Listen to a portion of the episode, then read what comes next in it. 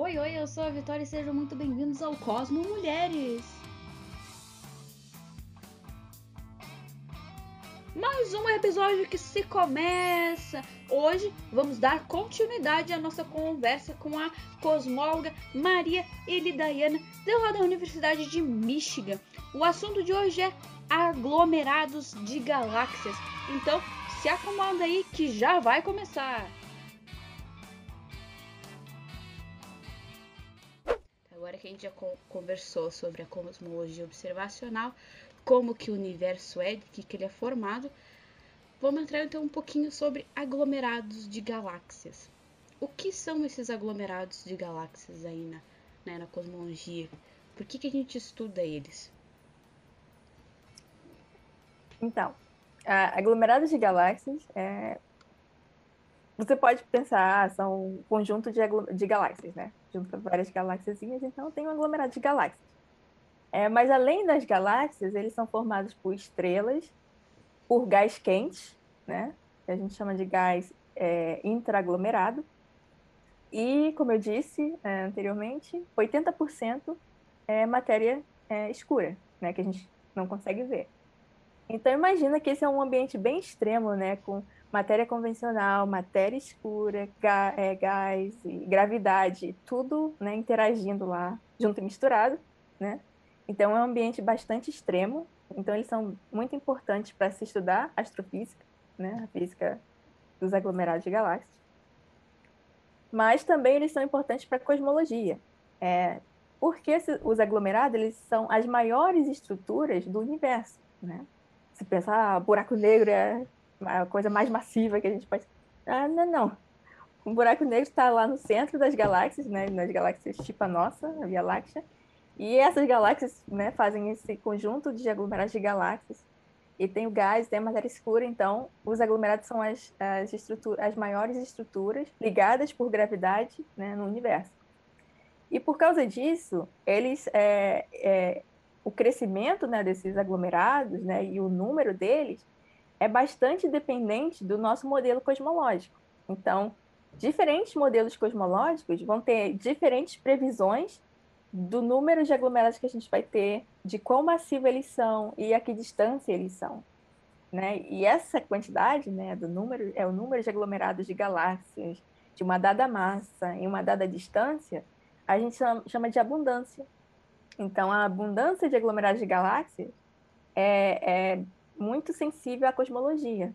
Então, se, ele, né, se a gente pode, se eles são uma forma bem é, sensível de testar os modelos, eles são ótimos para cosmologia. Então, por isso que a gente, né, contando e pesando aglomerados de galáxias, a gente pode usar ele para é, discernir diferentes modelos cosmológicos.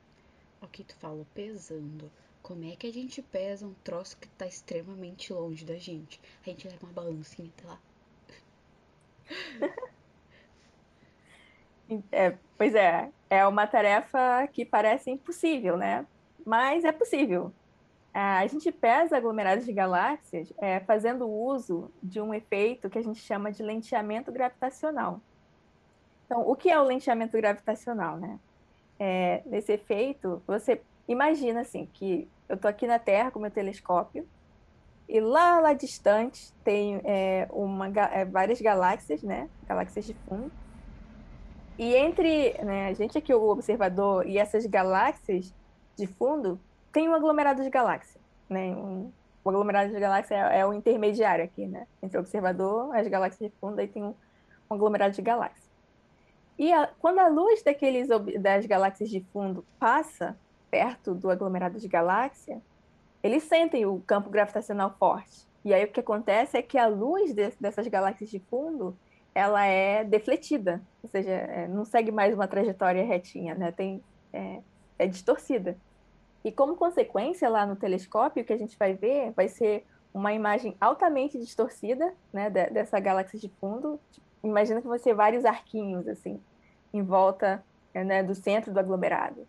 E é, então, esse efeito de lenteamento gravitacional, ele é, é proporcional é, à massa do aglomerado. Então, quanto mais massivo é o seu aglomerado, mais é, distorções né, a gente vai ver né, na, na, na forma, né, no, no, tamanho, forma, tamanho do, da, das galáxias de fundo, quando a gente observa no telescópio. Né?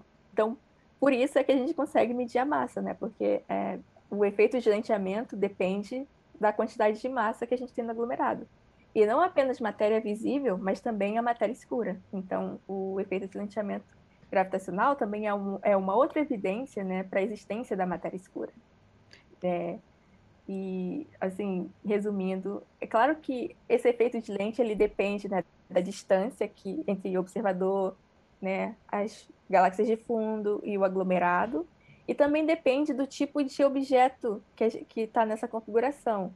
Se é um aglomerado, que é, é, o objeto intermediário, que a gente chama de lente, né?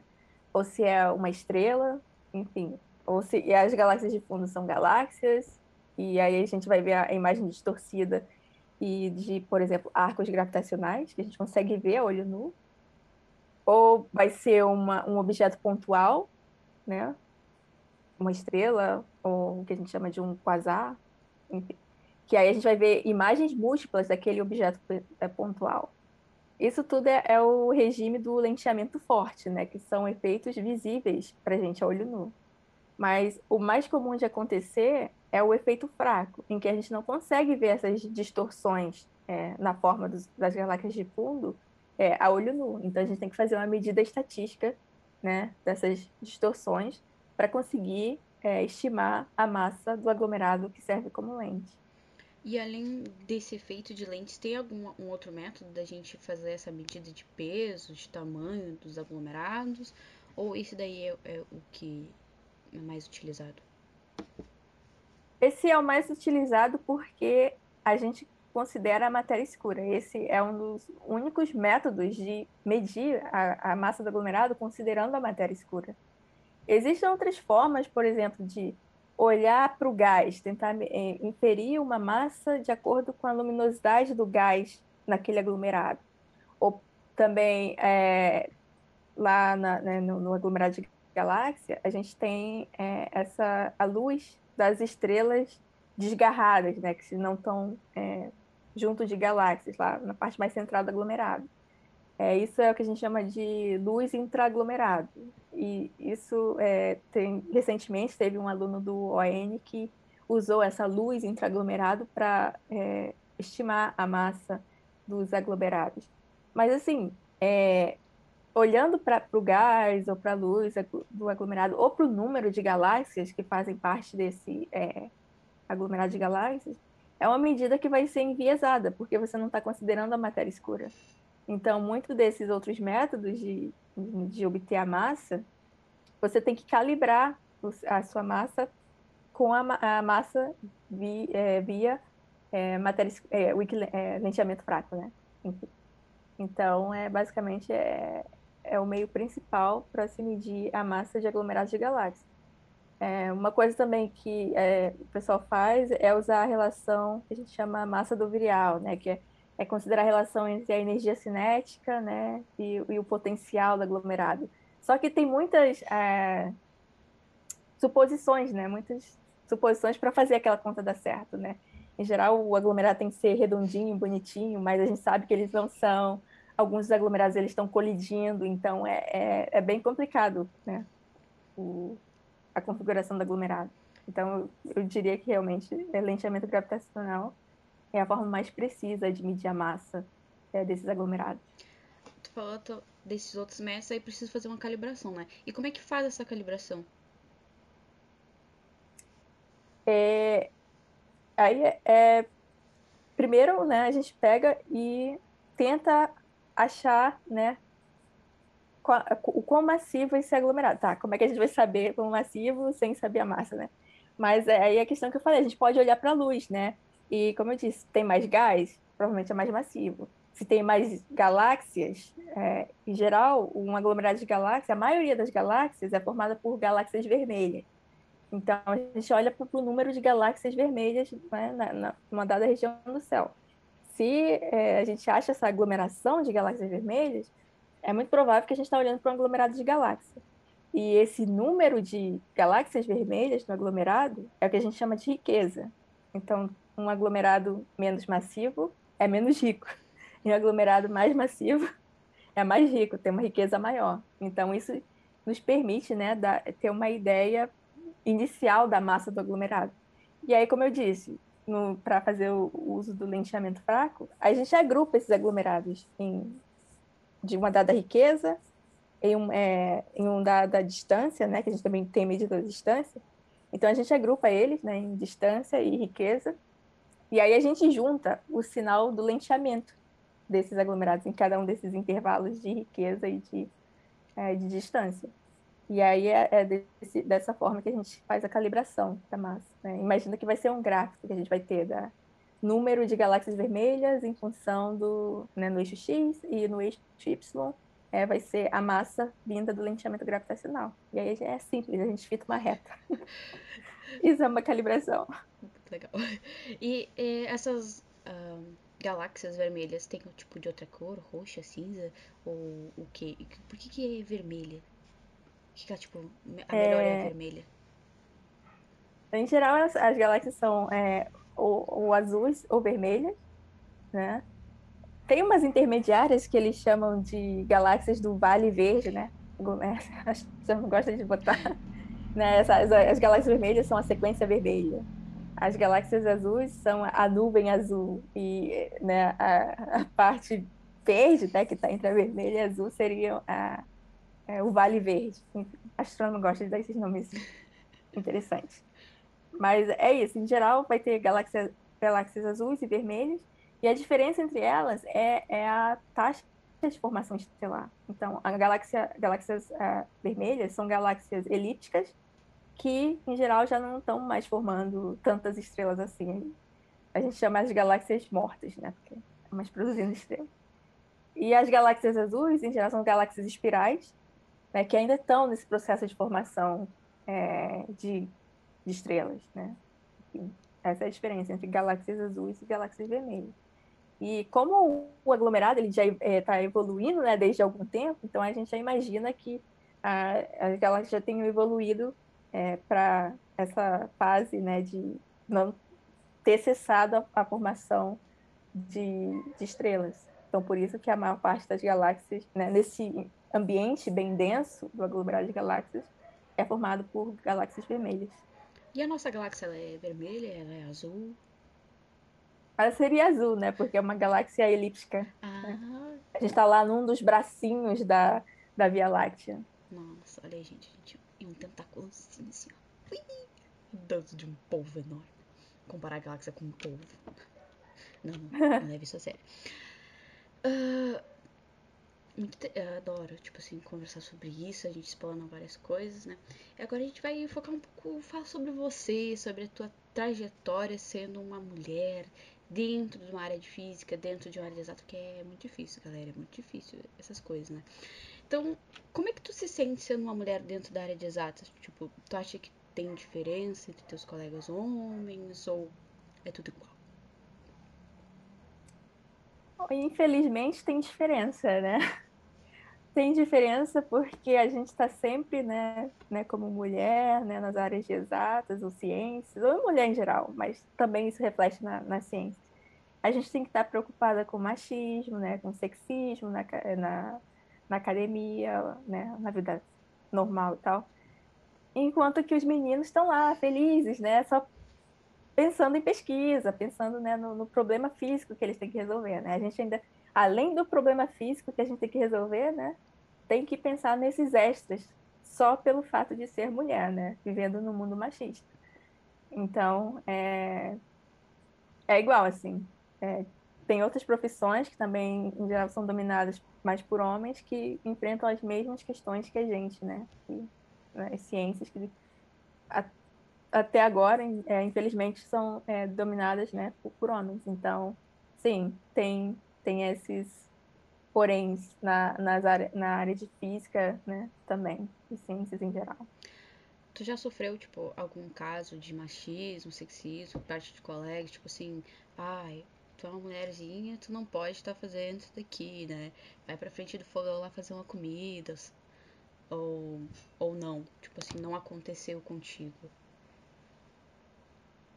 Então, quando a gente é mais novinha, né, a gente não presta muita atenção nessas coisas, né? Porque a gente está lá nesse ambiente cheio de colegas é, meninos, né, no curso, então você né, tem meio que se né, infiltrar lá, né, praticamente virar um homem ou, né, enfim, para sobreviver nesse meio, né. E também porque a gente, é, dependendo da sua criação, né, também não tem muito, é, é, vamos dizer assim, encontro com confrontar o machismo, o sexismo, né? Porque muita, muitas vezes, né, por, por sua avó, por sua mãe, isso também foi passado, né? Porque mulheres também podem ser machistas, né? Muito. Eu, por exemplo, tinha que cozinhar para os meus irmãos, sabe?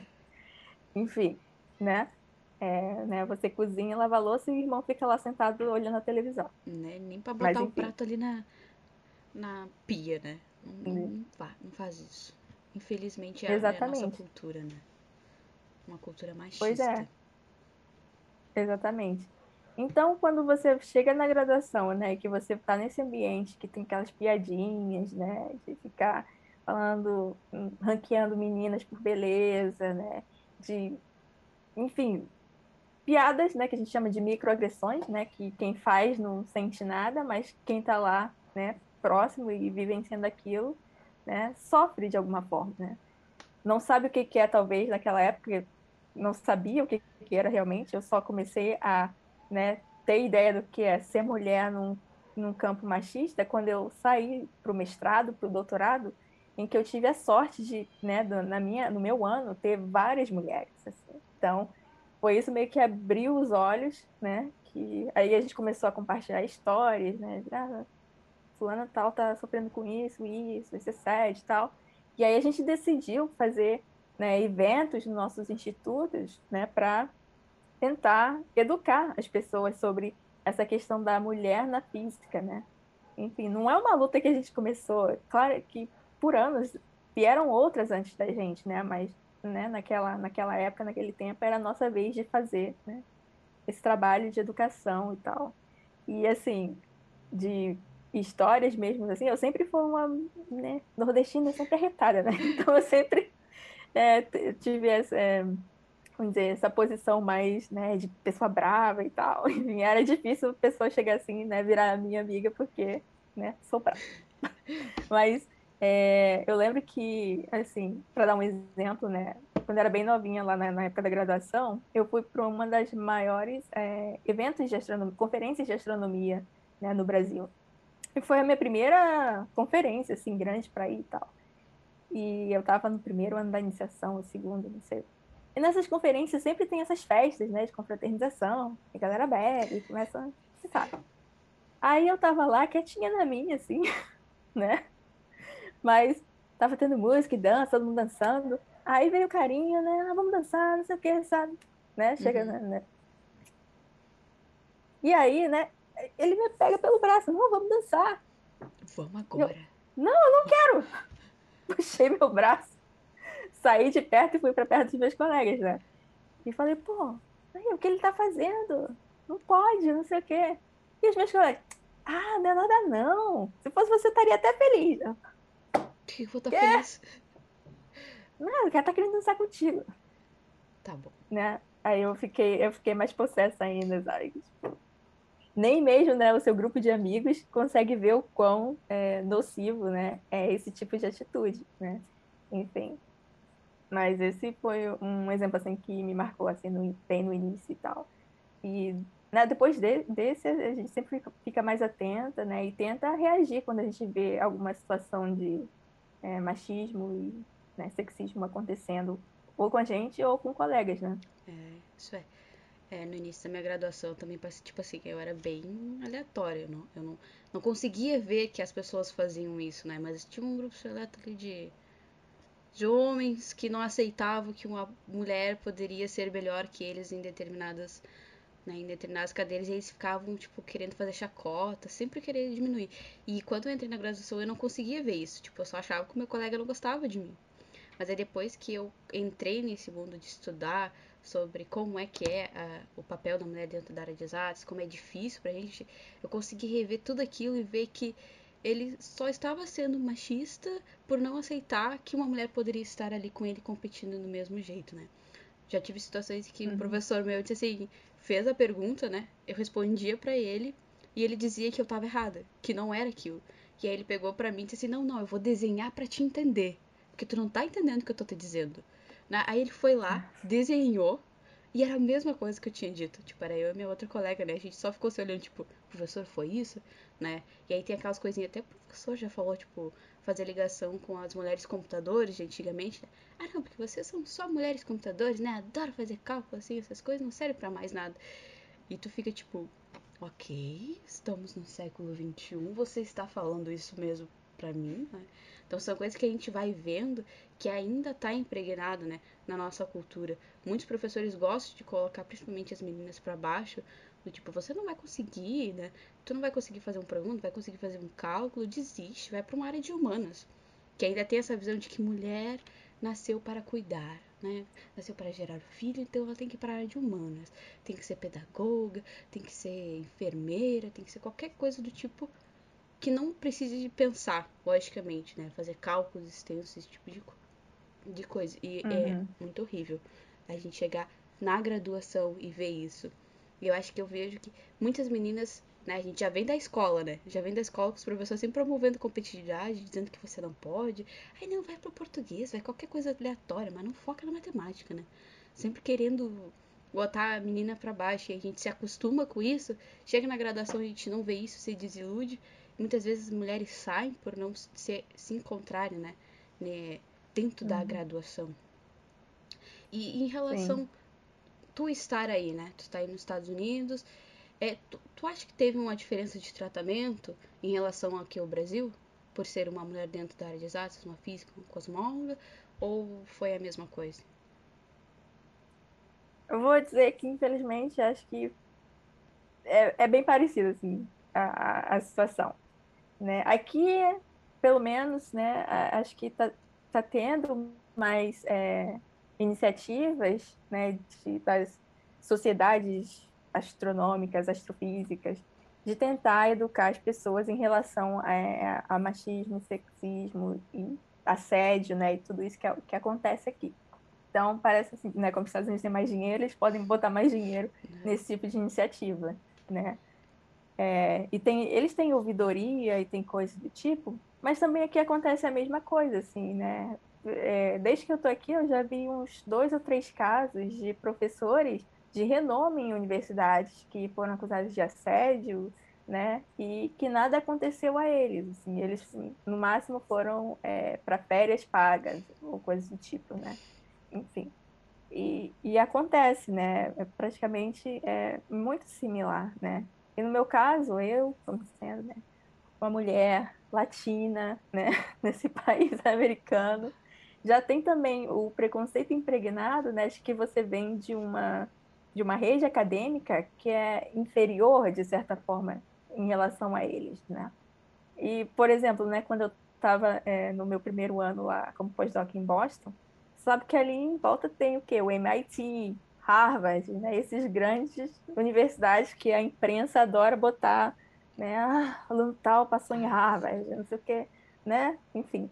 E é, desse, no meu primeiro semestre lá, eu fui num, num, num evento que tinha entre essas universidades. Basicamente era um evento de palestras é, do, dos, dos grupos que trabalhavam com cosmologia e astrofísica.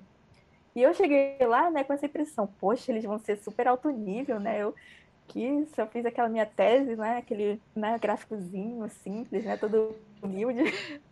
E quando eu cheguei lá, né, que eu fosse pensar que ah, vai ser pá, outro mundo, tipo, não, eles pesquisam no mesmo nível que eu, sabe? tipo, é, é, é, gente como eu, assim, fazendo o mesmo, né, o mesmo tipo de análise e tal. Claro que eles têm mais oportunidades, tem, tem um nome por trás, Harvard, tipo, são bons, com certeza, né? Porque eu sou boa, então eles são bons também. Mas, enfim.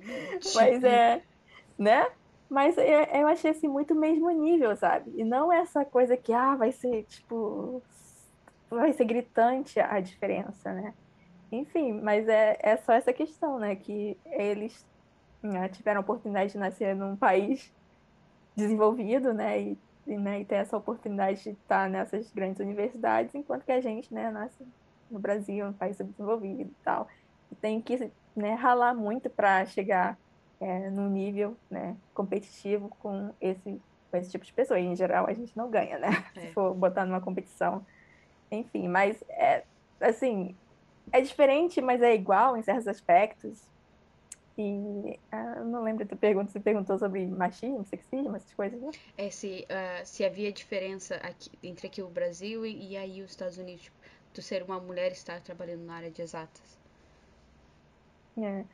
Ah, mas é isso, assim, em geral acho que tem coisas que são bastante semelhantes, tem uma, algumas coisas que são melhores, né? Por exemplo, eles têm muitas iniciativas de, é, das mulheres, as estudantes de doutorado, né, se reunirem, discutirem machismo, sexismo e tal. Mas, assim, o problema continua, é, né? Tanto aí no Brasil quanto aqui. É, e falando sobre ciência, como é que tu vê a ciência atualmente e ao longo da história? Tipo, tu vê que teve uma mudança, principalmente para nós mulheres, né? Se teve uma mudança significativa, uma mudança boa, né? Que está caminhando para coisas boas ou ainda segue a mesma coisa, ela não evoluiu tanto. Tipo, a ciência ela, com certeza evoluiu para o conhecimento, entre coisas, mas tá brechas de entrada.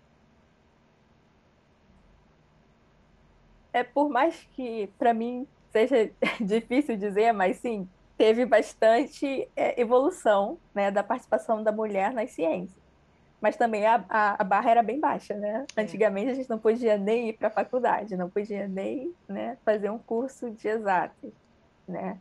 Então, para direito nenhum, para algum direito, né? É, é uma coisa. barra bem baixinha para. é muita coisa, mas é uma barra é. bem baixinha para passar, né? É. Então, olhando assim em retrospectiva, sim, né, a vida melhorou um pouco para as mulheres na, na área de ciências, né? Que a gente passou a ter acesso mais à educação, a pós-graduação também, né? Que é algo impensável. E mesmo com todas essas dificuldades, mesmo, por exemplo, antigamente, né? A gente teve algumas mulheres cientistas que é, se né, projetaram né, mundialmente, né? Por exemplo, a Marie Curie, né? Fazendo as coisas com radiação, né? Mas também teve tempo, né? Ela ganhou o Nobel lá teve vários anos, né, até a gente conseguir chegar aqui com agora, né? Finalmente eles estão achando mais mulheres para dar o Nobel, prêmio Nobel. Porque né? nunca existiu, né, gente? Nunca existiu, mas enfim. Mas agora eles estão achando. É. E, né, se procurar, acha. E, enfim. Então, nesse sentido, acho que teve avanços, né, de ter mais acesso à educação, de começar a estar sendo mais é, reconhecido, né, o trabalho das mulheres. Mas, assim, em geral, os avanços, né? A gente queria um avanço de igualdade, né? 50% mãe, 50% mulher, diversidade, né? Não só né, mulheres brancas, mas mulheres negras, mulheres indígenas, né? Então, tipo, a gente queria um mundo ideal já, né? Mas, infelizmente, isso está acontecendo de uma maneira bem devagar. E outra coisa também que é que acho que a gente precisa ter mais progresso é em relação, por exemplo, a é, mães e pais, né, que querem ser mães e pais na ciência, né, porque quando você tem uma família, a sua carreira, né, a produção vai, vai cair. Essa, essa é a associação que as pessoas fazem, né, e ficou grávida, não vai mais publicar. É. E, né, no atual é, modelo, né, de financiamento da ciência, isso é, tem um impacto bastante forte, né, nas cientistas, que muitas vezes deixam de ser cientistas por causa disso, ou largam, né, porque não vai ser um, uma profissão que, né, vai dar condições dessa pessoa criar uma família, ter uma família, se ela quiser, por exemplo, né. E outra coisa que também é, eu acho que eu gostaria de ver mais melhoras para o futuro é a questão da, de posições de liderança, né? Porque, em geral, as mulheres, elas não, elas na graduação eu tenho visto que tem bastante mulheres, né? Hoje em dia tem, acho que algumas estatísticas que alguns cursos têm até mais mulheres do que homens, Sim. enfim coisa fantástica. Mas à medida que você vai crescendo, vai para o mestrado, para o doutorado, né, e até chegar a uma pesquisadora titular, né, vai caindo né, o número de mulheres. E você, a gente praticamente não tem né, mulheres em posições de liderança dos institutos de pesquisa. Sim. Então, acho que isso seria uma direção que a gente tem que melhorar e rápido. É, aquele chamado... Embora os processos... Efeito tesoura, né? que vai cortando as coisas, vai cortando as mulheres. Uhum. Então, pra gente finalizar essa conversa que a gente teve, tem alguma cientista assim no mundão aqui do Brasil que te inspirou e que ainda te inspire a ser essa grande mulher, essa grande física que tu é, pesquisadora, cientista, né, que faz aí a evolução da nossa ciência, da nossa humanidade? Uhum. Pois é, eu, eu tinha preparado uma lista gigante, não. Pode, pode falar, pode falar. A gente selecionou uma para falar um pouquinho sobre ela. É, porque, em geral, assim, não tem uma em especial que é a mais especial, pelo menos até agora. Não sei se vai ter, mas eu tenho uma compilação de pessoas que eu, que eu acho, de mulheres que eu acho é, interessantíssimas e que, de certa forma, me inspiram, né? É, como eu já citei a Marie Curie, né, por se firmar né, no, no mundo bastante masculino e ganhar o prêmio Nobel duas vezes. Sim. Isso é um, algo a, a, se chamar atenção. A Vera Rubin, né, que mostrou lá a evidência da, da, da matéria escura, e que infelizmente ela morreu em 2016. E se sair o Nobel para matéria escura, ela não, não, vai ganhar, né? Porque gente morta não ganha Nobel. É. Mas foi uma das grandes injustiças assim que eu vejo que teve, né, no Prêmio Nobel. Que não não dá para ela, por causa da, da, descoberta da evidência de matéria escura. A Vera Rubin, né? Teve, tem também uma história bastante interessante, que é da Jocelyn Bell Burnell. Ela foi, ela descobriu os radiopulsares, né? Que são estrelas de nêutrons, é, nêutrons, que são estrelas bem densas, né? E que é, emitem né, radiação dos polos, né? Uhum. Na, no rádio. E esses é, essa descoberta dos pulsares ela fez durante a tese de doutorado dela. E isso, esse foi prêmio Nobel, né? A descoberta dos pulsares. Só que ela não ganhou. Porque eles disseram que ela era muito jovem. Né? Então não pode. Quem ganhou foi o orientador dela. Gente do céu. Então ela fez todo o trabalho, descobriu, mas quem ganhou o Nobel foi o orientador dela. A injustiça. Pois é. E assim, ela, ela continua viva até hoje, ela é super ativista na questão de trazer mais mulheres e meninas para as ciências, né? Então ela vive ganhando prêmio e ela doa esses prêmios para para bolsas para mulheres fazer ciência. Então ela é super ativista né, hoje em dia é, né, nesse sentido de trazer mais é, mulheres para a ciência. Então acho que ela também é, é uma mulher assim, bem interessante que inspira. E a última, a última assim, estrangeira que eu, que eu vou dizer. É, tem, aqui no, quando eu mudei aqui para os Estados Unidos, né, a gente faz parte dessa rede acadêmica daqui, né? E aqui na área de cosmologia tem uma professora da Universidade de New Hampshire. É, ela é cosmóloga teórica. Não se pode ter tudo, mas enfim. e é, ela é, é, negra, né? Professora negra americana. Ela é jovem e ela se chama Shanda Prescott Weinstein. É um nome complexo, complicado.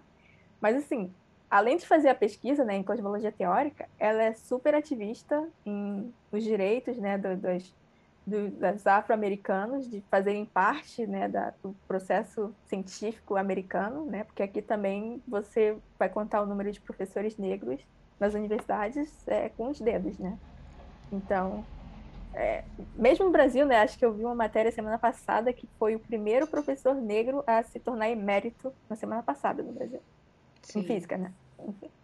Então, ela é ativista nessas causas aqui, né, na causa americana, em relação a se ter mais diversidade, né, na, na, nas áreas de física. Então, achei ela bem interessante. Ela tem um, lançou um livro essa semana, que só tem em inglês agora, mas espero que em algum momento traduzam para o português, né? Sim. Que ela faz exatamente faz essa essa conta a história dela, né, de como ser uma mulher negra né, no campo de exatas, especificamente cosmologia, né? Enfim, bem interessante. E chegando no Brasil também, é, tem, eu não posso deixar de não citar a minha chefa, né, que é a Marcele Soares Santos, que ela é um dos grandes nomes, né, da cosmologia atual. Ela está liderando projetos de ponta aqui, né, como a colaboração do levantamento da energia escura, né, o Dark End Survey em inglês, e ela também está trabalhando agora com ondas gravitacionais, então é, tá fazendo pesquisa de ponta. Né? E ela saiu aí do Brasil, né? do Espírito Santo, lá da UFES. E é, tá, tá, se firmou aqui nos Estados Unidos, né? Agora ela é professora da Universidade de Michigan e está seguindo o caminho dela para se firmar cada vez mais aqui, né? Uma posição de liderança nos Estados Unidos. É, e o legal é que, assim, ela sempre está trazendo estudantes do Brasil, né? Para ter essa experiência internacional aqui fora, porque ela sabe o quanto é importante ter essa experiência internacional. E eu sou um caso, Sim. né? Eu passei um verão lá é, trabalhando com ela em Chicago por algum tempo. Então ela sempre está né, tentando ver como trazer mais estudantes daí do Brasil é, para passar um tempo, um estágio aqui nos Estados Unidos, né? Porque realmente é muito importante. E além dela tem também a Catemari Rosa, né? Que Sim. faz, né? Trabalho excelente, né? Principalmente com decoloni... Não sei nem falar o nome. Decolonidade, descolonização, enfim é muito interessante, né? Também acho que ela está num livro que saiu recentemente que tem várias é, pesquisadoras negras brasileiras, que está ela e acho que também está minha chefa no, no mesmo livro. Né? É, e também tem a Sônia Guimarães, né? Sim. Que é a professora lá do ITA, né? A primeira professora negra e tal. Acho que é bastante interessante. É, nessa lista, assim, o que eu fico ainda um pouco decepcionada é que eu não tenho uma professora indígena, né? Na física ou na astronomia para dizer Sim. o nome, assim, né? Enfim, é, é, vamos ver, assim, eu espero que um dia chegue esse dia que a gente tenha uma professora indígena e tal. Na época da graduação, eu até tive um professor, né, indígena e tal, na física, mas, é, infelizmente, ano passado ele morreu de Covid, né? Eita. É, complexo. E, finalmente, acho que só para terminar, assim, eu acho que também o que, quem me inspira bastante são as minhas colegas contemporâneas, né, que veteranas ou da época, que sofreram as mesmas coisas, que passaram pelas mesmas coisas e que hoje em dia, né, voltaram aí, estão aí no Brasil e são professoras, né? Tem a Cristina Furlaneto, que é, é professora na, na FURGS, aí no Rio Grande do Sul. Sim. Tem a Beatriz Sifa, que é, é, também professora aqui no Rio de, lá no Rio de Janeiro. Tem a Mariana Pena Lima, que é também é da Universidade de Brasília. Enfim, acho que está dominando, assim. É, é, de novo, está mais lá para o sul, né? Eu espero que algum dia tenha, né, eu conheça mais professores ali no, no Nordeste né, do Brasil, no Norte. Enfim, mas é assim, a gente sempre tem que estar tá tentando buscar esses nomes, né, para servir de inspiração para a gente, né, e não nem sempre aceitar, né, aquilo que, que passam apenas, que apenas passam pra gente, né? Sim, claro. Nossa.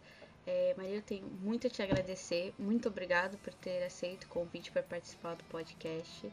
É, trazer a tua experiência, o que tu faz, né? A gente dar essa visibilidade cada vez mais de mulheres. Né? Tu trouxe grandes nomes aqui que, do Brasil, a Catemari, a Sônia, né? São pessoas que eu também admiro demais.